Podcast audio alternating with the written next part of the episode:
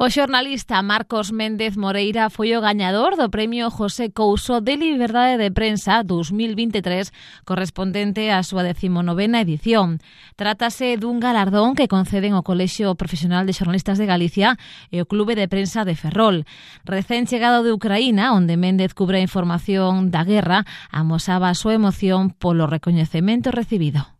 Emociona, emociona, claro, porque, bueno, xa sabemos, eh, bueno, os premios son o que son, pero que, que sexan os propios compañeiros e as compañeiras os que eh, digan que, que, que, que hai, fixetes algo bo, que, que parte do traballo eh, eh, pode ser valorado, é un, é un orgullo grandísimo.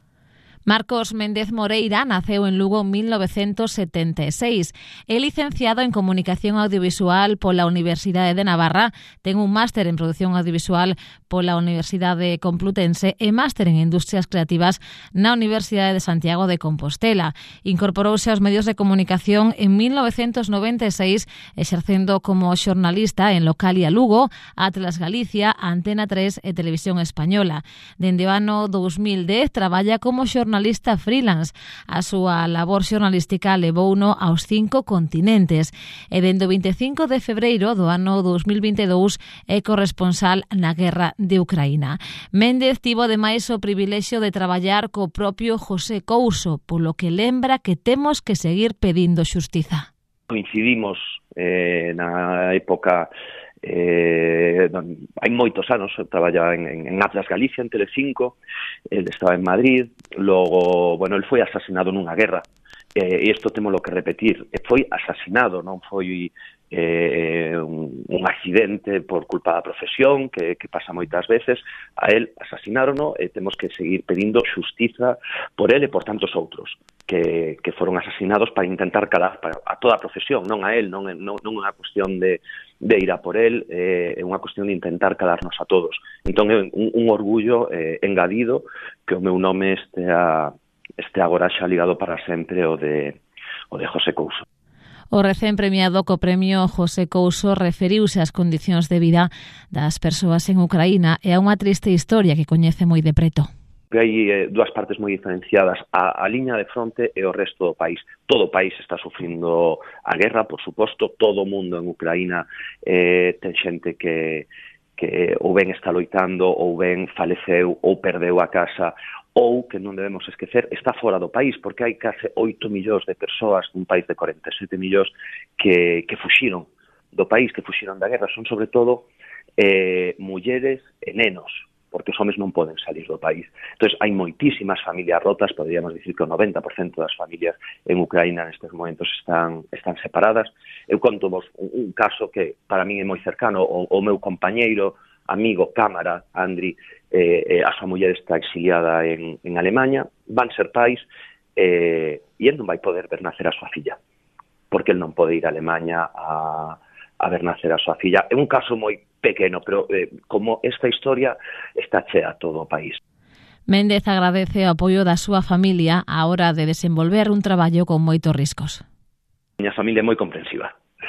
Eh, xa son moitos anos eh, eh, de, de culo inquieto,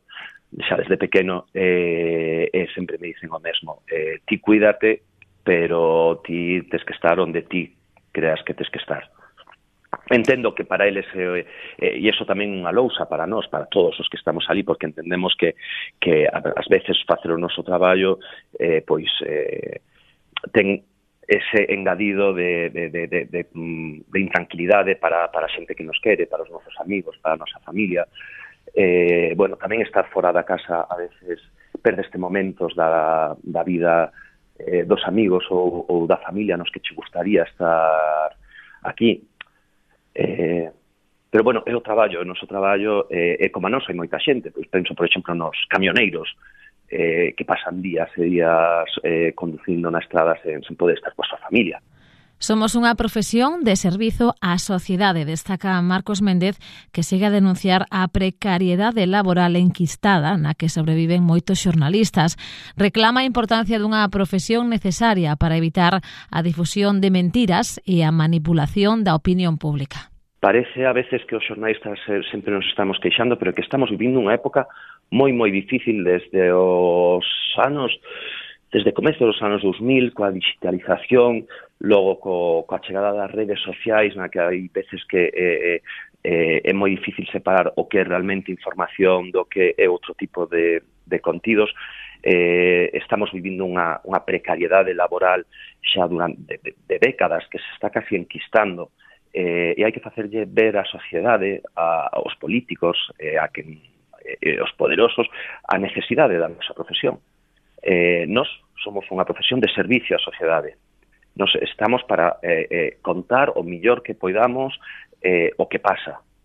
Eh, e se non o contamos poden pasar cousas como o, o, o do povo ruso que, que acabas de dicir, que non sabe realmente o que o seu país está facendo en Ucraína, porque hai moitos anos que Putin Eh, eh, foi contra a prensa libre. Non queda prensa libre en Rusia, non se pode dicir nada que non aprobe o goberno ruso, e hai moitos rusos, e eu teño falado con moitos deles, que o que pensan é que o seu exército está facendo esa operación especial, que a como a chaman eles, eh, nunha parte pequena de Ucraína, e non son conscientes dos bombardeos, non son conscientes nin sequera dos centos de miles de soldados rusos que están morrendo na fronte.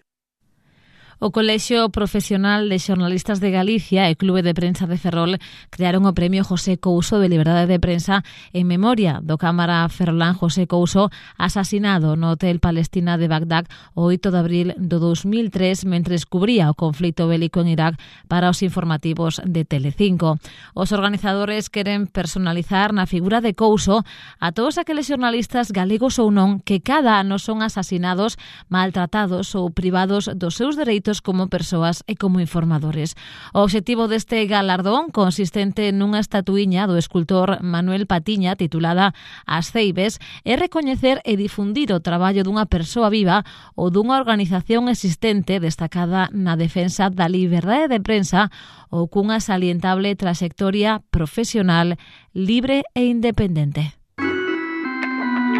máis de 200 medios de proximidade en 11 comunidades, 120 programas radiofónicos emitidos en 4 idiomas. Onda ODS, unha campaña para facer fronte aos retos globais dende o local.